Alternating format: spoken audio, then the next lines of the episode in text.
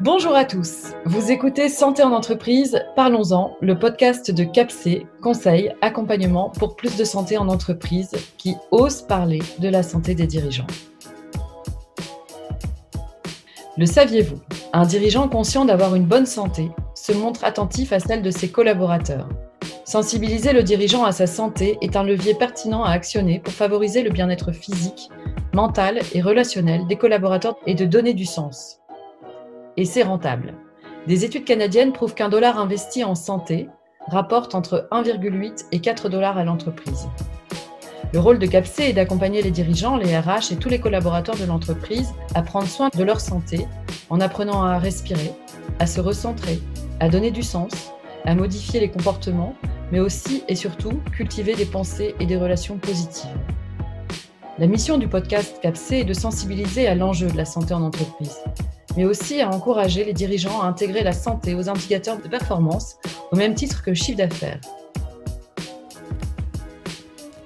J'accueille aujourd'hui Thierry Paulmier. Thierry est enseignant, il est formateur en intelligence émotionnelle. Il est également l'inventeur du modèle l'Homo Emoticus, Homo Emoticus ou l'intelligence émotionnelle au service des managers. Alors je vous invite à en découvrir un peu plus. qui m'a amené aux émotions, en fait, j'y suis arrivé un peu par hasard. En fait, j'avais pas.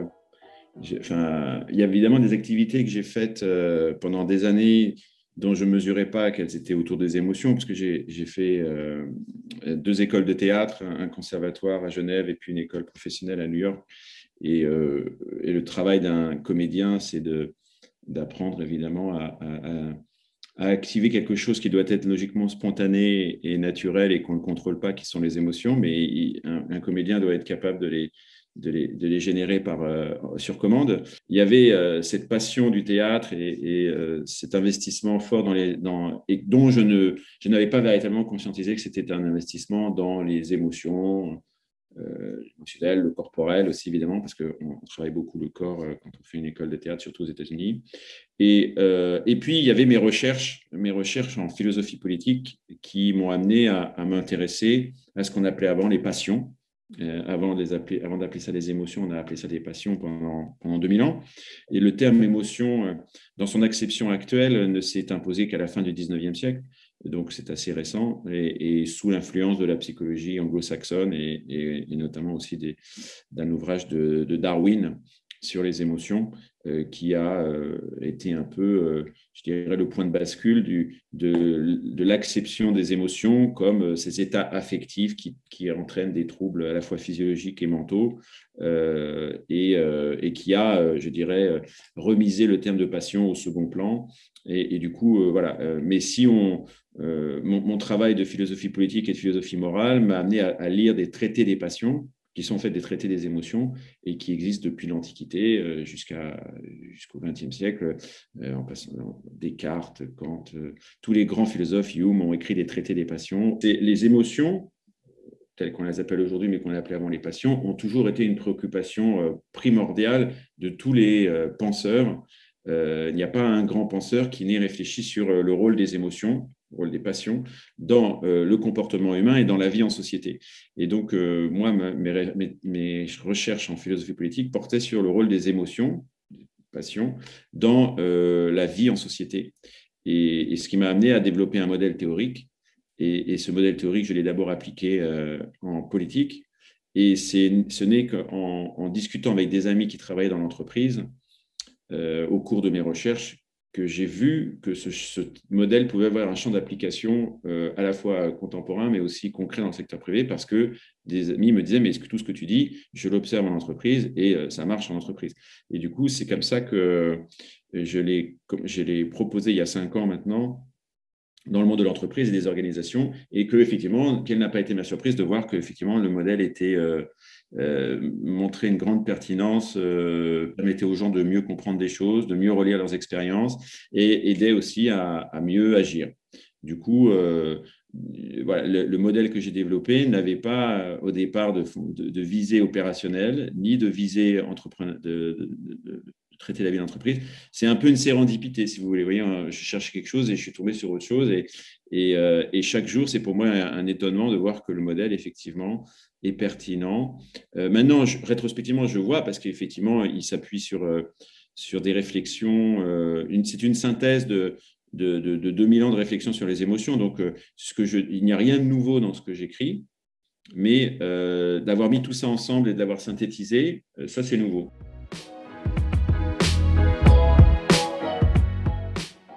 Justement, qu'est-ce qui fait qu'à ce moment-là, que, notre société ou nos contemporains, en fait, se sont à ce point éloignés de la gestion des émotions, en fait, et particulièrement en entreprise?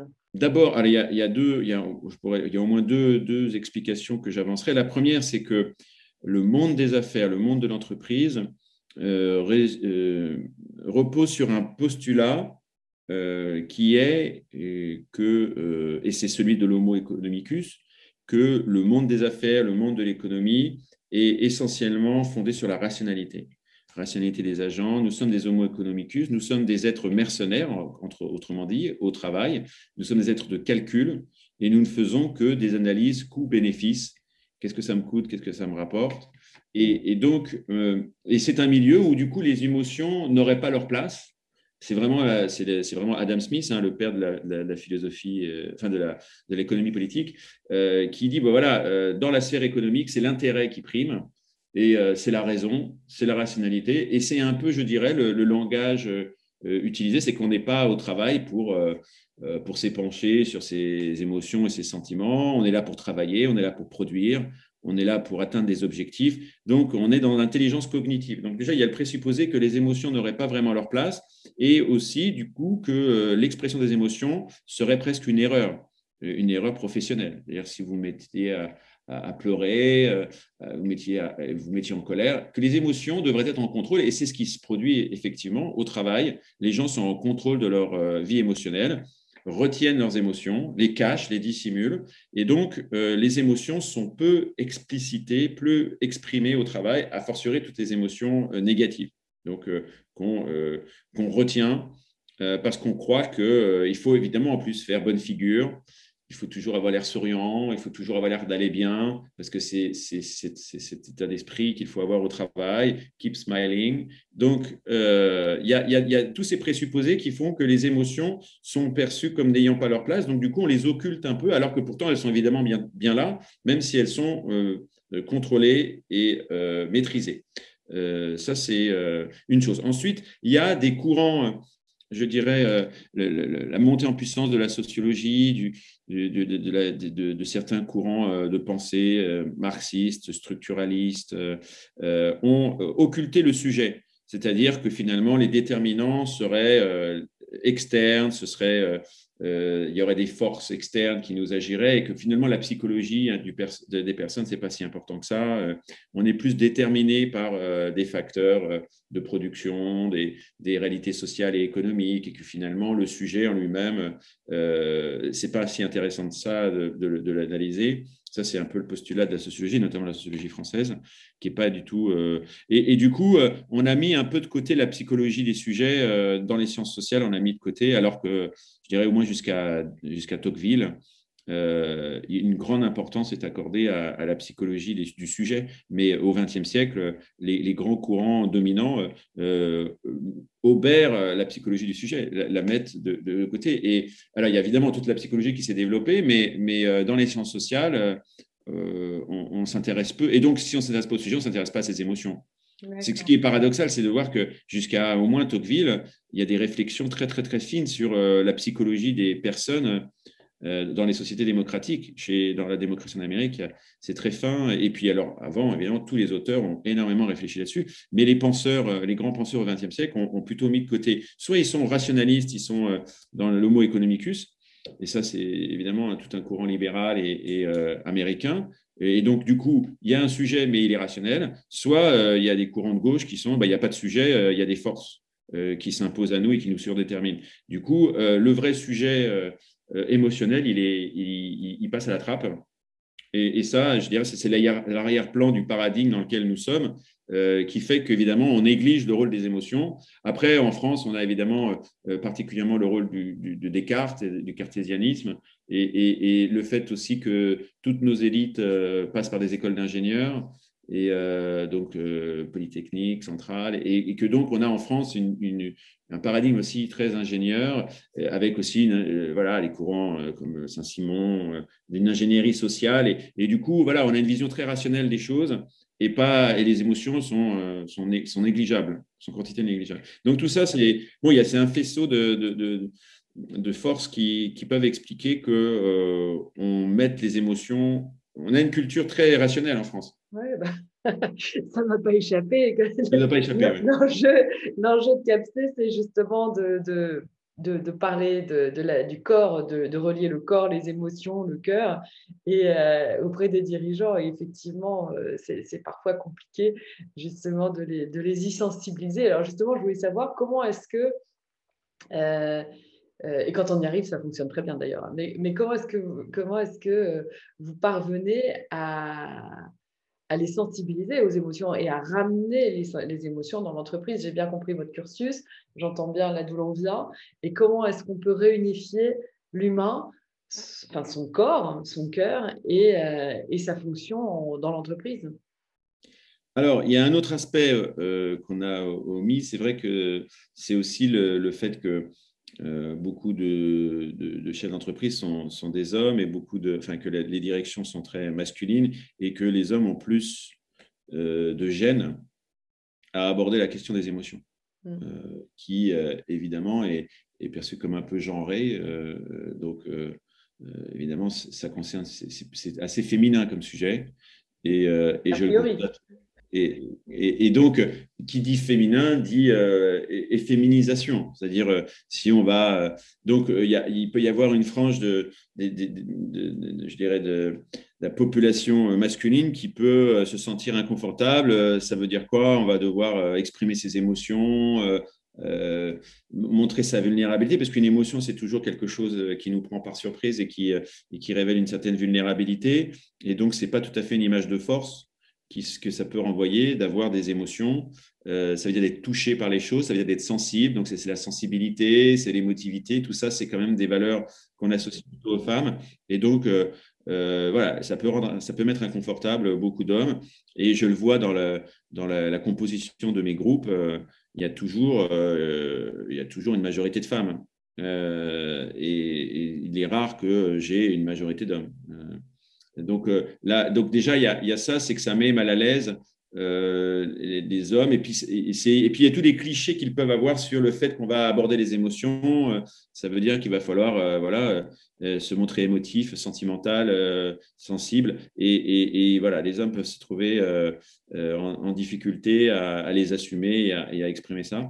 Donc, il y, a, ça aussi qui vient compliquer les choses. Oui, alors du coup, comment, comment, comment vous faites et comment on fait eh ben, il faut, d'abord, il faut euh, euh, abattre un, certain nombre de clichés euh, et de préjugés sur qu'est-ce que ça veut dire s'intéresser à l'intelligence émotionnelle et euh, voilà, ça ne veut pas dire qu'on va sortir les mouchoirs et que euh, on va essayer d'instaurer un monde de bisounours. Euh, tout ça, c'est des, clichés qu'on peut entendre. Hein. Donc, donc c'est ça. Il faut parler d'émotions et essayer d'améliorer ses compétences émotionnelles. Ça ne veut pas dire devenir un bisounours.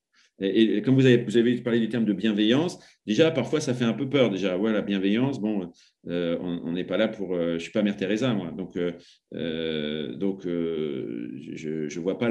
C'est-à-dire qu'il y a d'abord le, cliché qui est que les émotions n'ont rien à faire dans l'entreprise et qui ne voient pas vraiment en quoi les émotions devraient être traitées en entreprise et en quoi ça va améliorer la performance, en quoi ça va du coup améliorer euh, la, performance de l'entreprise, la performance de l'équipe. Donc, euh, il faut pouvoir euh, justifier que c'est un rapport avec la performance, que c'est une dimension essentielle du comportement et qu'on ne peut pas faire l'impasse sur les émotions. et puis, il faut concrètement montrer qu'est-ce qu'on va faire. Et, leur montrer que ça ne va pas être uniquement se, mettre à chialer ou, voilà, devoir déballer sa vie sentimentale ou sa vie émotionnelle, devoir exprimer ses peurs, ses hontes, etc. Voilà, que ça ne va pas être du grand déballage euh, euh, impudique de, sa vie euh, personnelle. Donc, il y a, tous tous ces choses-là qu'il faut dissiper, mais surtout, évidemment, montrer que ça va apporter un bien-être supplémentaire et que ça va, au final, contribuer à améliorer la performance.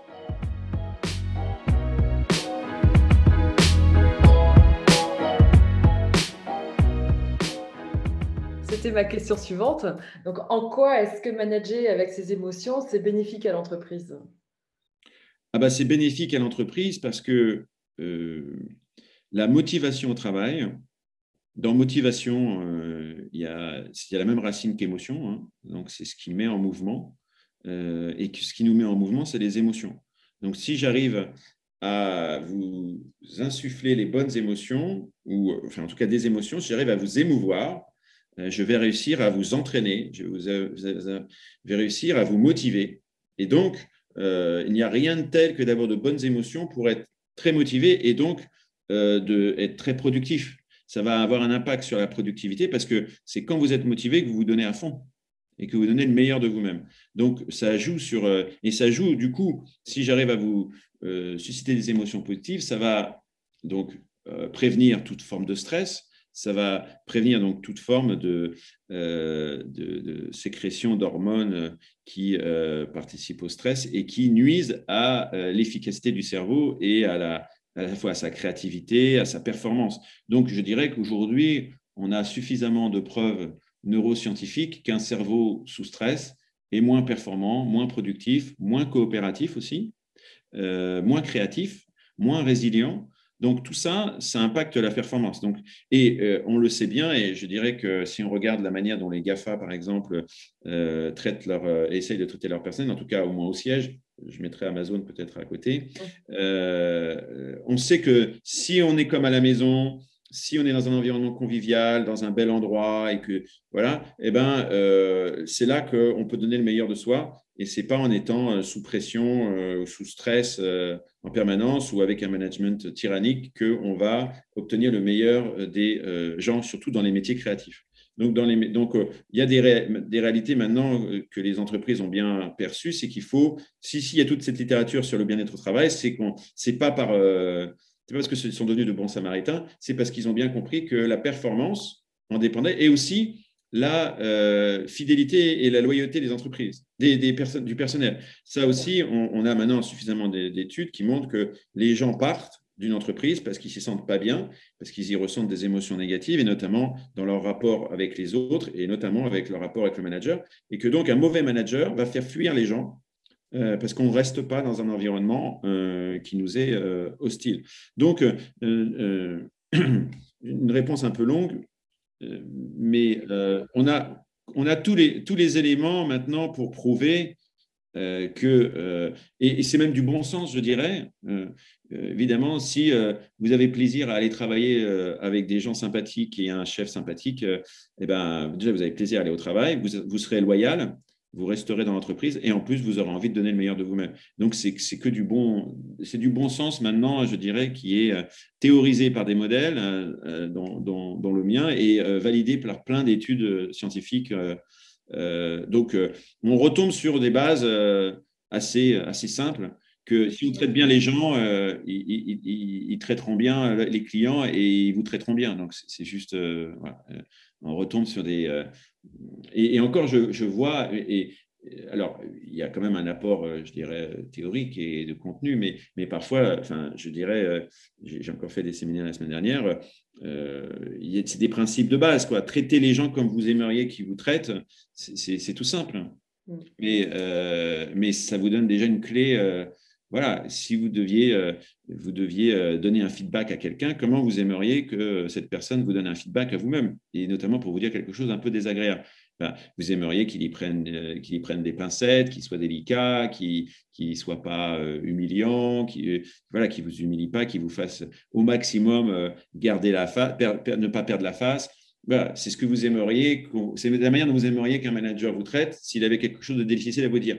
Et donc, voilà, c'est rien qu'en faisant cet effet miroir, vous devriez savoir comment traiter quelqu'un à qui vous devez dire quelque chose un peu désagréable bah, si vous deviez recevoir ce même message, comment aimeriez-vous le, recevoir?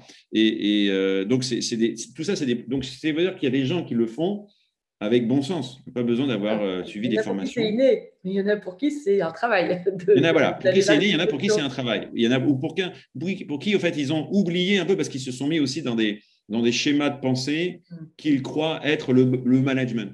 C'est-à-dire qu'au travail, il euh, ne faut pas être. Euh, faut, être, faut être dur. faut être un peu dur, faut être un peu, euh, voilà, faut un peu booster les gens, faut un peu parfois les fouetter, faut, voilà, faut, faut, les stimuler. Alors, voilà, ils disent pas fouetter, mais voilà, il faut quand même un peu les, un peu les stimuler. Quoi. Il, faut, faut les mettre un peu sur le, grill, il faut les mettre sur qui vivent, tout ça. Et, en même temps, tout ça, ça crée du stress et ça crée du mauvais management. Donc, euh, euh, voilà. Donc, il y a maintenant, euh, en, leur, faisant prendre conscience des émotions qui sont en jeu et des émotions qu'ils peuvent susciter et des conséquences qu'elles peuvent avoir à la fois sur la santé mentale et la santé physique, que c'est reprendre conscience de choses que tout le monde sait au fond de lui-même. Mmh. bien sûr. La bienveillance, c'est le traitement qu'on voudrait tous recevoir. Et donc, bah, on, peut on peut commencer que la seule chose qu'on peut changer, c'est soi-même. Donc, commençons par mettre euh, une phrase très classique euh, soyons le changement que l'on veut voir dans le monde. veut voir dans le monde.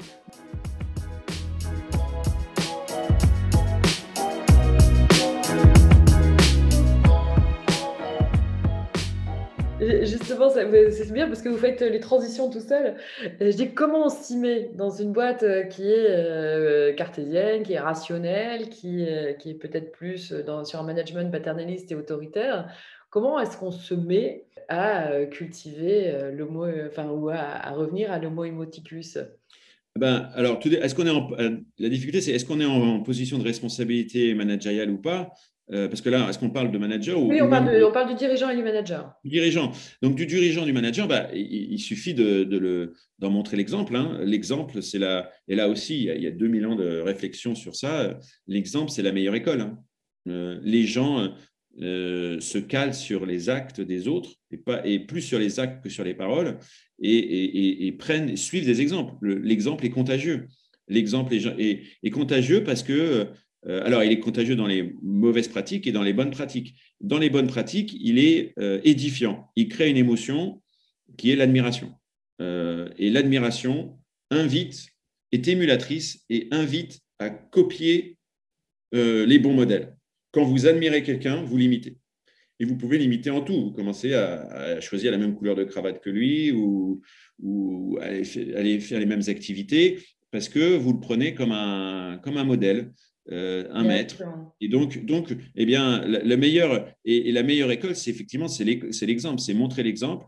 Euh, et, et, par édification, et, après donc par mimétisme ou plus imitation, parce que ça devient conscient, euh, je me dis, bah oui, moi aussi, j'ai envie de me comporter comme ça.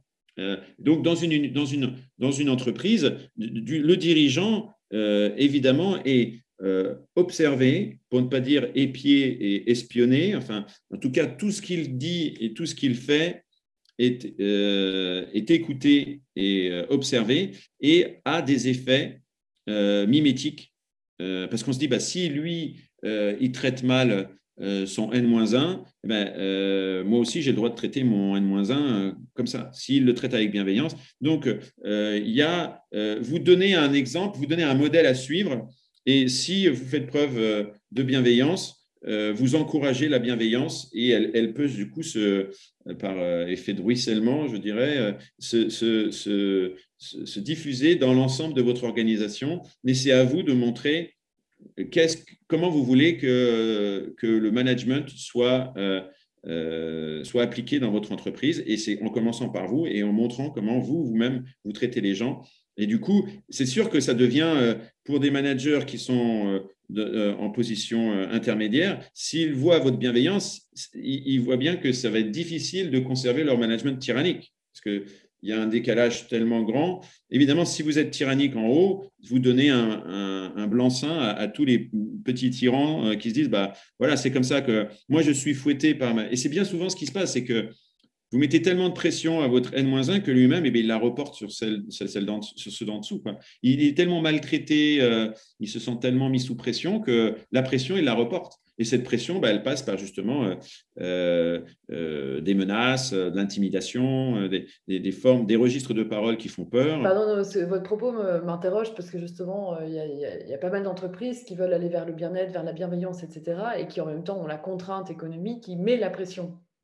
Et donc, elles sont dans une espèce de double de double injonction de euh, on veut créer du bien-être, on, va, on va pousser le RSE, euh, la RSE, euh, la QVT, etc. Et en même temps, les horaires de travail ne s'arrêtent pas. C'est plus dans le comportement, c'est dans le, c'est dans le, c'est dans l'organisation de l'entreprise qui a cette pression. Et, et donc, les, les, les, salariés sont, peuvent même plus dire, en fait, qui, que, que ça va pas, puisque tout est mis en œuvre pour qu'ils aillent bien. Et il y a, y, a, y a, un sujet justement, comment est-ce qu'on peut aider ces entreprises Et le Covid a, enfin, énormément accéléré ce processus. Comment est-ce qu'on peut aider ces entreprises? Ou comment est-ce que vous, vous les aidez avec votre modèle, avec le modèle justement de l'Homo emoticus alors, vous avez raison euh, de mentionner qu'il y a euh, un conflit euh, entre les présupposés de l'Homo economicus et ceux de l'Homo emoticus. Mmh. Et que euh, certains chefs d'entreprise ou cadres, ou cadres dirigeants peuvent euh, ne pas vouloir changer de paradigme parce qu'ils disent, mais bon, la réalité économique, elle est celle-ci, c'est euh, une compétition, donc c'est celui qui court le plus vite, donc je ne peux pas ralentir la machine, donc je n'ai pas le temps de faire du management bienveillant, parce que c'est chronophage, faut y prendre du temps. Euh, j'ai pas le temps d'écouter les états d'âme des membres de mon équipe. Euh, moi, il faut que voilà, on est là pour produire, on est là pour délivrer. Euh. donc il y a, y a tout ce, paradigme qui vient effectivement inhiber toute forme de comportement bienveillant parce qu'on se dit bah, j'ai pas le temps. Et quand j'aurai le temps, je m'en occuperai. Mais de toute façon, on n'a jamais le temps parce qu'on est toujours à courir contre la montre. Parce qu'il y a la concurrence, parce que sinon on va se faire bouffer par les clients, par les, concurrents. Donc c'est sûr que il est difficile euh, pour certains dirigeants de euh, percevoir qu'on peut, que c'est possible. C'est-à-dire d'introduire Homo emoticus dans l'entreprise ne va pas forcément euh, nuire à sa performance, nuire à sa compétitivité. C'est-à-dire qu'effectivement, va, il va peut-être falloir aussi monter en gamme, être sur un travail plus qualitatif, c'est sûr que si on est, tout dépend aussi des secteurs. Si vous êtes très euh, soumis à la concurrence sur le prix, sur euh, euh, le, délai de livraison, sur des, sur des critères très, très quantitatifs, ben, c'est la vitesse qui prime. Du coup, si c'est que de la vitesse, c'est sûr que vous n'avez pas envie du tout de ralentir et vous, avez, vous voulez au contraire pressuriser les gens et en retirer le maximum. En, mais c'est une vision court-termiste aussi. C'est là où on peut quand même, si on est, on est complètement obsédé par le court terme, de devoir euh, rémunérer les actionnaires, euh, distribuer du dividende, donc, chercher des marges, donc réduire, réduire. Et, si on est dans cette course effrénée, c'est sûr que euh, Homo emoticus a du mal à s'intégrer là-dedans parce qu'on se dit, mais ça va nécessairement ralentir les choses, ça va introduire de la qualité dans les relations, de la qualité partout, et ça va pas, ça va pas, ça va nuire peut-être à la performance de l'entreprise. Donc c'est aussi un changement de paradigme euh, par rapport même peut-être à son appareil de production, un changement de paradigme euh, managérial, mais euh, en, en, mettant en premier, c'est-à-dire que la hiérarchie des priorités doit être inversée. Est-ce que c'est uniquement mon profit, ma marge, la rémunération de mes actionnaires et une vision un peu court-termiste, ou c'est aussi, c'est surtout le bien-être de mes employés, c'est-à-dire bien traiter mes employés, alors, évidemment, il faut, où il faut mettre le curseur, c'est à chacun de, de faire ce, dosage, mais euh, je veux que, euh, parce que pour moi, un chef d'entreprise, à partir du moment où il emploie des gens, il est responsable de leur santé, justement. Ah, mon Dieu. Ben oui. C'est-à-dire que vous allez passer 8 heures plus les temps de, transport, peut-être 10 heures euh, à travailler pour moi. Comment? Encore, parce que notre baseline, c'est la santé de votre entreprise commence par la vôtre.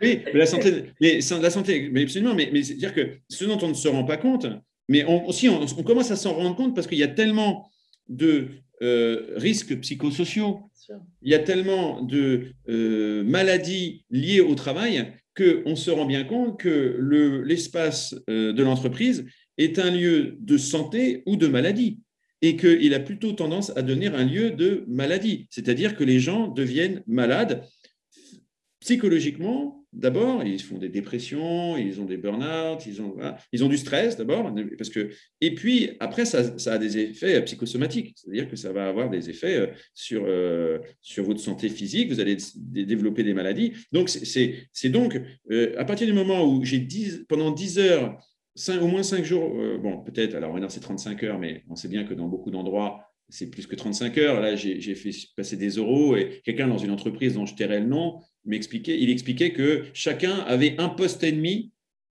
pour une personne. C'est-à-dire qu'à chaque personne, on donnait un poste et demi de travail. Donc, euh, déjà, c'est-à-dire que c'est conçu comme ça. C'est-à-dire, évidemment, c'est écrit nulle part. Hein. Euh, c'est implicite que, en gros, on vous donne 150% de euh, charge de travail. Mais on vous dit, évidemment, vous n'avez pas à réaliser les 150%. Mais on, mais, on vous les donne quand même. Donc, euh, vous voyez, c'est déjà, euh, c'est fou. Et, mais on, justement, c'est pour autonomiser, responsabiliser, Il y a toute une rhétorique. Mais c'est pour vous dire que, mais je me suis dit, mais c'est fou, comment vous voulez pas qu'après, les gens aient des épuisements professionnels et du stress et, euh, si on vous donne 150% de travail? La pression et la dévalorisation et de. Et la culpabilisation, euh, euh, ou ceux qui veulent faire du zèle et qui vont vouloir euh, être à plus de 100, 110, 120 et qui vont se mettre en sur-régime parce qu'ils veulent se faire bien voir, ils veulent, ils veulent, ils veulent prouver qu'ils ils, méritent, etc. Donc après, vous ne savez pas comment chacun va réagir par rapport à ces objectifs-là et vous ne pouvez pas vous dire uniquement, mais, mais chacun va devenir autonome parce qu'évidemment, on leur demande que faire 100%. Mais on vous donne 150. Donc, euh, mais je fais quoi des 50% de charge de travail supplémentaires qu'on m'a donné et que je ne peux pas réaliser? Dans quel état d'esprit ça peut me mettre d'avoir l'insatisfaction de ne pas pouvoir faire tout le travail qui m'est donné? Euh, là, il y a des vraiment, je ne sais pas comment, mais c'est vertigineux. Pour vous dire que oui, euh, vous êtes en charge de la santé mentale et physique des gens qui décident de travailler dans votre entreprise, et vous devez, vous devez avoir comme objectif que entre le moment où ils ont entre le moment où ils sont rentrés dans votre entreprise et le moment où ils vont en sortir, leur santé ne se soit pas détériorée. Euh, je ne vous dis pas qu'elle se soit améliorée, mais qu'elle ne se soit pas détériorée, en tout cas qu'elle ne se soit pas détériorée compte tenu des conditions de travail que vous leur avez accordées. Euh, il faut, évidemment, ils peuvent, se détériorer parce qu'ils vieillissent, etc. Mais, euh, il faut que l'organisation du travail, le contenu du travail, les rythmes de travail, la charge de travail, la variété des tâches, enfin, qui sont très importants, et la créativité des tâches, qui sont très importantes pour la santé mentale, euh, il faut que vous veilliez à la santé mentale et la santé physique de vos employés, euh, parce que euh, sinon, elle va se détériorer si vous n'y prenez pas garde. Alors, le management est une part, mais il y a aussi le contenu du travail. Hein. Moi, j'ai visité des usines où vous avez des gens qui soulèvent des plats, j'avais vu ça dans le Nord, toute la journée, il y a un tapis, c'est vraiment comme, enfin, j'avais l'impression d'être dans les temps modernes hein, de, Chaplin. Il y a un tapis avec des verres en plexiglas et puis vous avez des ouvrières qui les soulèvent et qui regardent s'il n'y a pas de défaut. elles font ça toute la journée. Je dis, mais là, vous ne pouvez pas imaginer que la santé mentale de quelqu'un comme ça ne puisse pas se détériorer. Ou dans les entrepôts où vous avez des écouteurs et vous avez un algorithme qui vous donne des instructions pour aller chercher des produits euh, pour euh, voilà donc type euh, leader Lidl ou, ou, ou Amazon. Et, où, à la fin répéter oui voilà il y a tout un reportage on montre voilà à la fin ils ont l'esprit ils ont dit 4 5 mots toute la journée mais c'est une aliénation. Là on est vraiment dans l'aliénation pour utiliser un terme marxiste, on est vraiment dans une aliénation mentale. Et on ne peut pas imaginer que ces gens-là n'aient pas à la fois des, des souffrances mentales et des, et des névroses et, et, et, une souffrance physique. Donc, euh, tout ça, tous ces moyens, il y a des moyens d'organisation du travail qui sont inhumains et qui devraient être euh, abolis. Alors, évidemment, ils sont très efficaces, mais, euh, mais du point de vue de la santé humaine, ils sont à proscrire. Hmm. Et ça, je dirais que la législation, pour moi, n'est pas, est pas à la hauteur de. Non, mais justement, c'est ça qui est fou, c'est qu'à côté de ça, on met en on, légalise autour de la QVT, autour de la RSE, autour de, euh, pas du bien-être au travail, pas encore, mais euh, j'espère un jour. Il y, a quelque chose qui, dysfonctionne, en fait, aujourd'hui, en tout cas. mais on, euh, vous dira, on vous dira, si on ne le fait pas ici, si vous voulez mettre des, modes d'organisation du travail qui soient humains et bienveillants, mais alors tout va partir en Chine. Parce que, parce que voilà, là-bas, il n'y a pas de. on, peut, on peut traiter les gens comme des, comme des esclaves, des, des high slaves. Ça a été, c'est un terme qui a été développé hein, pour notamment une entreprise qui s'appelle Foxconn. Je ne sais pas si vous mm. connaissez. Donc, euh, évidemment, on peut se dire, euh, bah, si vous voulez traiter les gens bien, euh, bah, ça va, vous ne pourrez pas être rentable, vous ne pourrez pas être productif. Merci à vous d'avoir écouté cet épisode de Santé en entreprise Parlons-en, le podcast de CAPC, pour lever le tabou du sentiment d'infaillibilité du sens du devoir et encourager les dirigeants, les managers et les DRH à parler de santé, car la santé de votre entreprise commence par la vôtre.